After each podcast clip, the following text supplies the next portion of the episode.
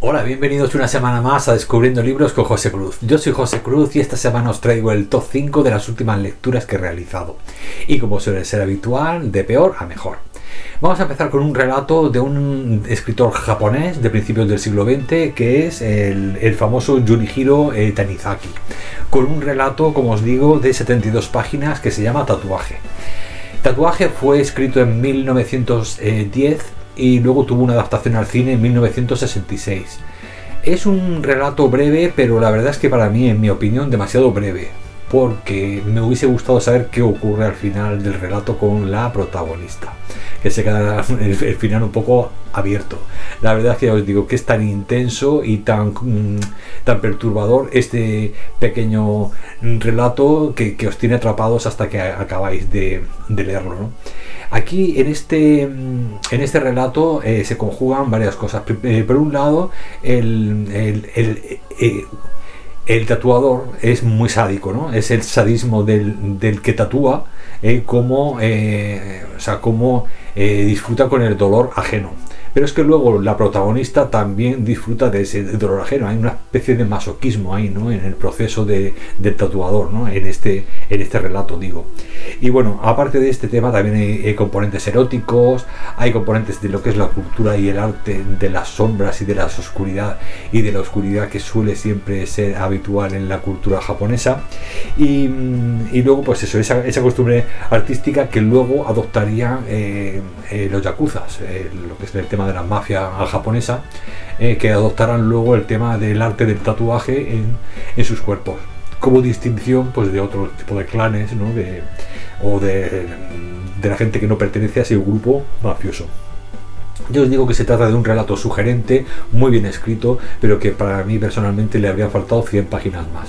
Yo habría disfrutado pues de, 100 páginas más porque ya os digo que os tiene durante las 70 páginas, 72 páginas que dura enganchado este, este relato, que al principio parece que no arranca del todo, pero luego cuando ya eh, ves ya las visitas que hace el tatuador, eh, las formas que parece que se mueven en el cuerpo de ella, y en fin, todas las sensaciones, el mundo de sensaciones que tiene, y luego pues eso, es saber qué es lo que ocurriría con, la vida de ella, ¿no? Lo que podría ocurrir. O sea, la verdad es que es un relato que os tiene, ya os digo, muy, muy atrapado. Y es que este autor, eh, eh Junichiro eh, Tenizaki, es un autor que eh, del que ya os traje hace un tiempo un ensayo, el ensayo sobre las sombras de del arte, sobre el arte y el jugar con la luz en, las casas eh, de los japoneses, en el que mm, bueno, prevalecía más la sugerencia, el, sugerir más que el mostrar como un arte ¿no? de, lo de lo misterioso, de lo oculto. Ya os traje, eh, como os digo, aquel ensayo y hoy os traigo este pequeño relato que tiene mucha relación con esa concepción del arte que tenía eh, Tanizaki. Así que bueno, os lo recomiendo. Eh, al ser tan breve y quedarse con ese final un poco abierto o con ganas, os lo dejaré con tres estrellas, pero bueno, no no significa que no lo recomiende, sino que por lo menos para una lectura sí que os lo recomendaría. En cuarto lugar, y también con cuatro estrellas, os traigo un relato también que también me ha, dado mucha lástima que se quedara en un relato porque podría haber salido una novela maravillosa. Y, bueno, y es que es normal porque la escritora de, esta, de, este, de este relato es fantástica. Se trata de el relato El adulto y la escritora es Gillian Flynn. Gillian Flynn, esta autora norteamericana, que bueno, ya nos trajo eh, también otro éxito, Perdida, que creo que se, eh, se llevó al cine también, y bueno, y que con este relato ya os digo que me ha dejado maravillado, me ha encantado todo, la premisa, el desarrollo de la, de la historia. Yo creo que Gillian Flynn, lo más, o sea, lo más, eh, lo que más hay que resaltar de esta autora es el, hilo, el hilo argumental y la trama. Eh, nos cuenta unas tramas, nos, nos, nos introducen unas tramas que son asombrosas. Y es lo mismo que pasa con este pequeño relato que ya os digo que a pesar de su brevedad, 80 páginas, a mí me ha, me ha subyugado y hubiese deseado que hubiese durado otras 200 o 300 páginas más. Y es, bueno, ya e, es una, es un, o sea, os mantiene en tensión totalmente y es un relato que, se, que estaría entre lo paranormal y un thriller. Es decir, está ahí un poco jugando entre los dos, entre los dos géneros, ¿no? Eh, un thriller psicológico. Eh, esta eh, novelette, o sea, esta pequeña, bueno, no llega a novelette, este relato de 80 páginas la escribió entre dos grandes obras. Se ve que para descansar dijo, bueno, pues voy, esta idea que tengo no la quiero desarrollar demasiado, voy a hacer una pequeña, un pequeño relato. Y no tenía que haber hecho eso, tenía que haber hecho la otra novela entera de esta, de esta premisa, que está muy bien construido y ya os digo que, hubiese deseado que, que se hubiese prolongado por lo menos otras 100 o 200 páginas más. El tema es que una joven, una muchacha, eh, se dedica al tema de echar las cartas, al tema de la evidencia, eh, de la adivinación, ¿no? Fingiendo ser, eh, pues bueno, pues una vidente que, bueno, que no cree en el tema paranormal y se deja, o sea, ella finge, lógicamente, pues para ganarse la vida, ganar unos dólares y, y, como no le llega a final de mes para pagar facturas, pues tiene también que prostituirse y de vez en cuando pues hacer algún trabajito extra con el tema del sexo para poder llegar a final de mes. Ya os digo. El caso es que ya, os digo que ella ni sabe de evidencia, ni cree en el tema de la parapsicología y lo utiliza. Es muy, es muy psicóloga, eh, entiende muy bien a la gente y por lo tanto, pues bueno, eh, sí que puede un poco discernir o, prever un poquillo lo que. Pero más que nada según la persona que entra y su forma de hablar y su forma de, de expresarse, ¿no? El caso es que un día eh, conocerá a Sara, que va a ser una de las protagonistas, que va a ser la que le va a hacer cambiar totalmente su, eh, su, vida ¿no? a esta chica. Y es que un día eh, esta señora, Sara, el apellido Burke, Sara Burke acaba de trasladarse a, vivir a la ciudad con su marido y con su hijo.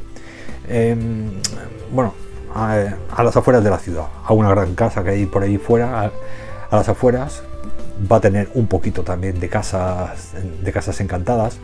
Y bueno, y le va a decir que hay un fantasma, que está, eh, su casa está eh, encantada, hay algo, hay, algo paranormal dentro de su casa. En su casa habita el mal. Entonces, pues Susan, pues para seguirle el rollo y viendo que le va a pagar bien, pues accede a ir allí a, a, su casa. Y allí conocerá al marido de, Susan y a su hijo Miles, un niño muy extraño también. El caso es que, bueno, eh, ya os digo que cuando llegue a la casa empezará pues a ver eh, y, a, encontrarse con, algo que ella no esperaba, lógicamente, y que, bueno, ya os digo, es un relato que, es, que bebe un poco de lo paranormal, de las casas encantadas, de la maldad, eh, del, thriller psicológico, y que hubiese sido una novela maravillosa si hubiese seguido escribiendo Gillian Flynn y hubiese terminado, ya os digo, esta maravillosa obra en una, en una novela. En tercer lugar, y también con cuatro estrellas, os traigo eh, Cuentos escogidos de Shirley Jackson. Bueno, ya sabéis que esta gran autora norteamericana eh, solía hacer muchos eh, relatos así de misterio, con un poquito de, como una especie como de, de horror gótico, de terror gótico, pero bueno, sobre todo eran todos relatos muy intrigantes muy también muy diversos, de, diversas épocas, de diversos entornos. Así que eh, creo que lo más importante era los personajes, eh, los personajes que son los protagonistas de todo el hilo argumental que se desarrolla alrededor de sus protagonistas. Y bueno, en esta recopilación de la editorial eh, minúscula nos traen siete relatos. Y de esos siete relatos hay cuatro que son los que me gustaría sobre resaltar con respecto a, a, los demás. Y se trata de La Bruja, después de usted, mi querido Alphonse, Charles y la lotería. Esos cuatro para mí son los mejores, bueno, para, para mi gusto, los mejores. la lotería sabéis que es el más famoso, pero bueno, en todos eh, podríamos decir que existe un, protagonista o una protagonista que es a la que le van eh, ocurriendo cosas. Y esa protagonista va narrando la acción a poco a poco, a medida que, van, eh, que, va, que va transcurriendo. Por lo tanto, hay una parte de la narración que al no estar narrado por una voz eh, omnisciente, eh, se nos oculta. Y lo vamos a ir descubriendo a medida que le están pasando cosas como a, a la, protagonista. Por eso poco a poco nos va desvelando una serie de historias que nos hacen desde casi prácticamente un principio empatizar con la protagonista, como os digo, y también sumergirnos en, el hilo, ¿no? en, la trama. Es decir, la estamos acompañando a esa protagonista cogidos de la mano a ver qué es lo que está ocurriendo y, qué, y por qué ocurren las cosas que ocurren. Entonces ya os digo, eh, eh, podríamos decir, sin meterme demasiado en ningún relato para no hacer spoiler, que suelen ser protagonistas femeninas eh, atormentadas que van, que van buscando algo. por ejemplo, en el primer relato una, mujer que está, esperando a su, esposo, a su prometido para ir a casarse. Luego habrá otra que tendrá un, viaje nocturno en el autobús para una cierta cosa. El de la lotería.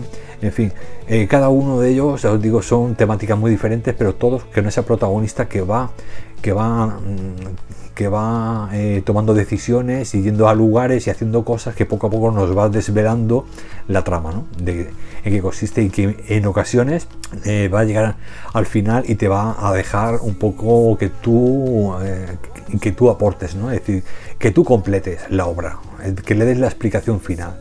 Eh, unas veces supongo que coincidiremos con la autora y otras veces ese final abierto permitirá que nosotros con nuestra imaginación cerremos o según nuestra óptica eh, de qué se trata este relato y cómo acabaría. ¿no?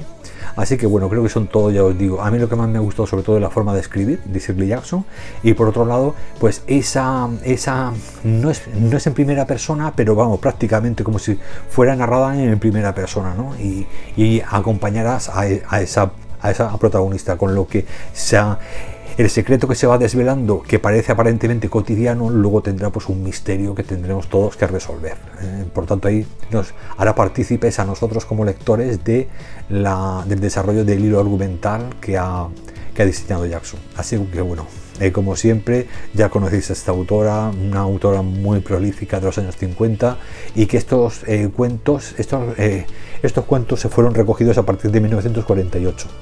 Y ya os digo que toda la década de los 50 fue muy prolífica y fue una maravillosa autora, eh, con una vida también eh, un poco eh, tormentosa, que creo que eso era lo que hacía que impregnara a sus protagonistas de esa, de esa sensación de, de, inseguridad ¿no? y, de, y, de, y de dudas ¿no? y de, de, de incertidumbre ¿no? que rodeaba a todas esas protagonistas que creo que todas estaban un poco más o menos impregnadas de ella. En segundo puesto y también eh, con cuatro estrellas os traigo un clásico ruso mm, de principios del siglo XX eh, de, eh, que se llama El subteniente Tarfin de Yuri Timianov. Bueno, el subteniente Tarfin, esto es un, esto me ha encantado la verdad, esto ha sido una pasada, es un, son dos relatos en un librito muy pequeño, pero bueno, cómo lo he disfrutado sobre todo, bueno, yo creo que los dos, los dos han estado muy bien, porque el subteniente Talfin es una pasada y el, segundo también. la verdad que son los dos muy buenos. Este autor, bueno, este hombre, ya os digo, eh, estas, dos novelas las escribió en, mil, eh, en 1928, pero eh, él ya había estado escribiendo en la época del zar. Y allí, pues como sabéis que había una cierta censura, no se podía hablar un poco en contra de, del zar, pues lo que hacía era un truquillo, que era lo, típico de irse 100 años para atrás y meterse con los zares de hace 100 años. Entonces los de ahora, pues como que no se como que no se sentían ofendidos, ¿no? Porque bueno, como total, esto estaba a finales del 18, pues, y eso es lo que hace. Con el primero, que es el de el subteniente Talfin, que es una pasada, eh, con este primer relato nos habla de, del emperador Pavel, que fue el hijo de, fue un hijo de Catalina la Grande. Que sabéis que ya desde Catalina ya empezaron a ver un poco de cosas extrañas en la, en la en la familia de los zares. Empezaron a asesinarse unos a otros, empezaron ahí a, entonces, pues claro, em, este Pavel, este hijo de la Catalina, pues estaba mm, obsesionado, tenía como miedo, ¿no? O sea, estaba, em, em, estaba pues con, ¿cómo se dice eso? Con el síndrome este de, de, la conspiración, ¿no? Que todo el mundo va a querer sustituirte en el poder, te va a querer eliminar. Entonces era un, un desconfiado. Entonces, pues, bueno, eh, este, los dos relatos son de humor, ¿eh? de humor negro, ya os digo, con toques de historia, pero bueno, sobre todo son historias, eh, en, este caso, por ejemplo, alrededor de un, de un subteniente fin. Y la segundo, el, segundo relato se eh, ambientaría ya un poquito más, más reciente, porque como el segundo también ya se publicó en, 1928, eh, ya había pasado la Revolución Francesa, ahí eh, la Revolución Rusa, ahí ya pudo meterse directamente con Nicolás I, el padre de Nicolás II, y ahí pues también que se tenía otro tocado, y entonces ahí ya sí que en el segundo relato ya sí que se mete con los zares de más actuales, ¿no? Más reciente, que el segundo relato, no lo he dicho, se llama El joven Vitusianikov.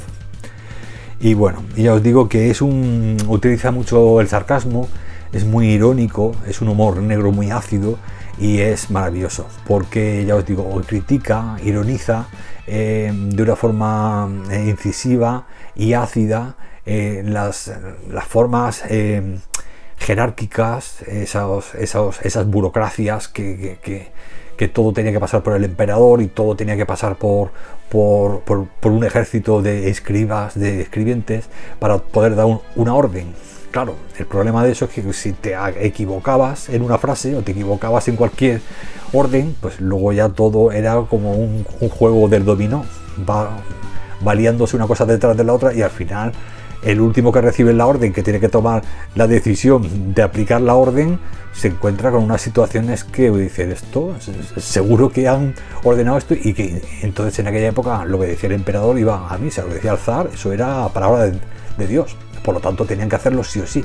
Así que ya veréis qué situaciones más graciosas y más extrañas y más de humor negro que tienen estos dos relatos. Son, ya os digo, fantásticos. Este hombre, el, este escritor, eh, eh, Yuri Tinianov fue el máximo exponente del formalismo, un movimiento literario de principios del siglo XX que fue, pues, eh, junto, yo creo que fue él, junto a otros, otros dos o, tres escritores rusos más de principios del siglo, sus máximos exponentes, ¿no? Pero él, yo creo que fue el, mayor, el mayor exponente, por lo tanto, pues bueno, ya veréis cómo es un, es, es muy, es una lectura muy sencilla, es decir, es muy ágil, no es nada rococó ni nada, eh, en fin, no es que sea un clásico de estos difícil de leer, sino que parece una, una literatura contemporánea totalmente. Así que pues, bueno, os lo, recomiendo muchísimo, muchísimo que descubráis este, a este escritor con esta obra, El subteniente Talfin de Yuri e Tinianov, porque os va a encantar. Ya veréis cómo os vais a reír muchísimo, muchísimo con ese humor ácido característico, pues bueno, de todos los antizaristas, los que estaban en contra del zar, pero que tenían que em, tenían que utilizar una crítica pues un poquito velada para que luego la censura no, no se en fin, no se aplicara contra ellos, ¿no? Así que os lo recomiendo encarecidamente. Bueno, y para finalizar, en primer puesto, también con cuatro estrellas y la joya de la corona, os traigo el último encuentro del escritor eh, húngaro eh, Sandor Maray. Bueno, el último encuentro es una novela que es, relativamente conocida. Eh, yo la he visto ya en, en, muchas reseñas y bueno, es una novela cortita de 192 páginas pero tiene un contenido y un, sobre todo un entorno histórico muy, muy bonito, muy interesante. Y luego además los dos personajes, que son dos amigos, eh, y luego el, el hilo de la trama es muy bueno también. Eh, no es muy compleja, la verdad, la trama de esta obra, pero sí que es verdad que al ser 192 páginas son lo ideal para contar no solamente lo que requiere, sino además el hacerlo en la forma en la que lo hace Sandor Maray.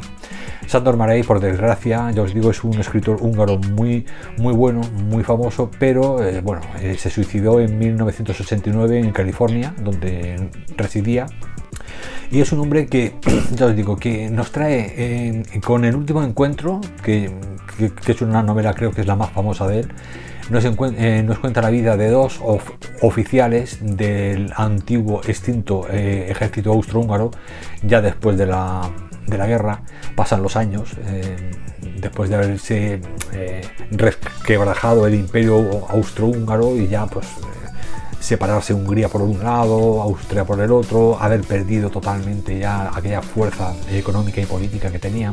Y eh, uno de los oficiales, de estos dos amigos oficiales, eh, tiene una casa, pues una especie de caserón ya en plan decadente, ¿no? allí a las afueras de, la ciudad. Y cuando eran jóvenes, eh, pues parece ser que se citaron con los años, si sobrevivimos a la guerra, tenemos que citarnos. Entonces, formalizan una cita que después de muchos años, ya de mayores, ya los dos prácticamente ya ancianos, se reencuentran para poder dar, llevar a cabo esa cita. Esa cita tendrá un objetivo y es la venganza son dos grandes amigos, los mejores amigos que, se podían, que podían, que, podían haber, pero ah, hubo una mujer. Por lo tanto, ya a partir de ese momento, en ese último encuentro es en el que ya vamos a encontrar el motivo por el cual, pues bueno, se han citado y que nos va a sorprender al final. Así que bueno, bueno. Eh, luego también lo más importante de esta obra es el tema de la ambientación. La ambientación es muy importante porque cuando se da esta cita ya es una época más actual, pero ellos siguen eh, comportándose y manteniendo unos, unos, valores y unos principios heredados de una época en la que esos principios eran eh, más del tema del honor, el valor, la integridad como persona, si te doy una palabra se cumple, es decir, todas estas cosas tan taxativas ¿no? que habían en, aquel, en la época del 19 pues aquí se ve muy bien, se refleja muy bien cómo a pesar de que el mundo haya cambiado, todo se ha transformado, ya no existe el mundo tal y como se conocía cuando ellos eran jóvenes, ellos siguen manteniendo esos valores y esa forma de, pensar tan estricta, con esos valores de orgullo, de honor, de, fidelidad al amigo, de lealtad. Entonces todos esos elementos, ya os digo, van a ser muy importantes en, el desarrollo de esta obra. Los diálogos son muy intensos, ¿eh? son muy serios, eh, están llenos de amor, pero por otro lado también hay deudas, también hay eh, formas de ver la vida muy diferentes, pero bueno, se comparte, eso sí, ese, ese marco, ese paradigma de eh, comportamiento y de, de, saber estar y de, y de comportarse, pues que venía heredado de una época en la que la gente estaba un poco más incluso militarizada, ¿no? Digamos. Es decir, había una especie como de. En el Imperio Austrohúngaro era como un poco en el Imperio Prusiano. Había un poco una mezcla entre el ejército, el honor, el emperador, que estaban enamorados del emperador. Es decir, que era como una sociedad muy jerarquizada, ¿no? En ese sentido. Y bueno, ya os digo que eso afectaba y se filtraba en el comportamiento de las personalidades de, la gente, sobre todo, por supuesto, en dos oficiales, ¿no? que eran muy jóvenes, muy amigos, íntimos amigos, y que luego la vida les ha cambiado un poco y, con el tiempo ellos cumplen eh, su palabra y se citan ya de mayores para poder eh, eh, solucionar sus problemas, ¿no? sus diferencias que hubo cuando eran jóvenes. Así que bueno, me parece, ya os digo, una obra muy breve, pero muy intensa y maravillosa, la verdad.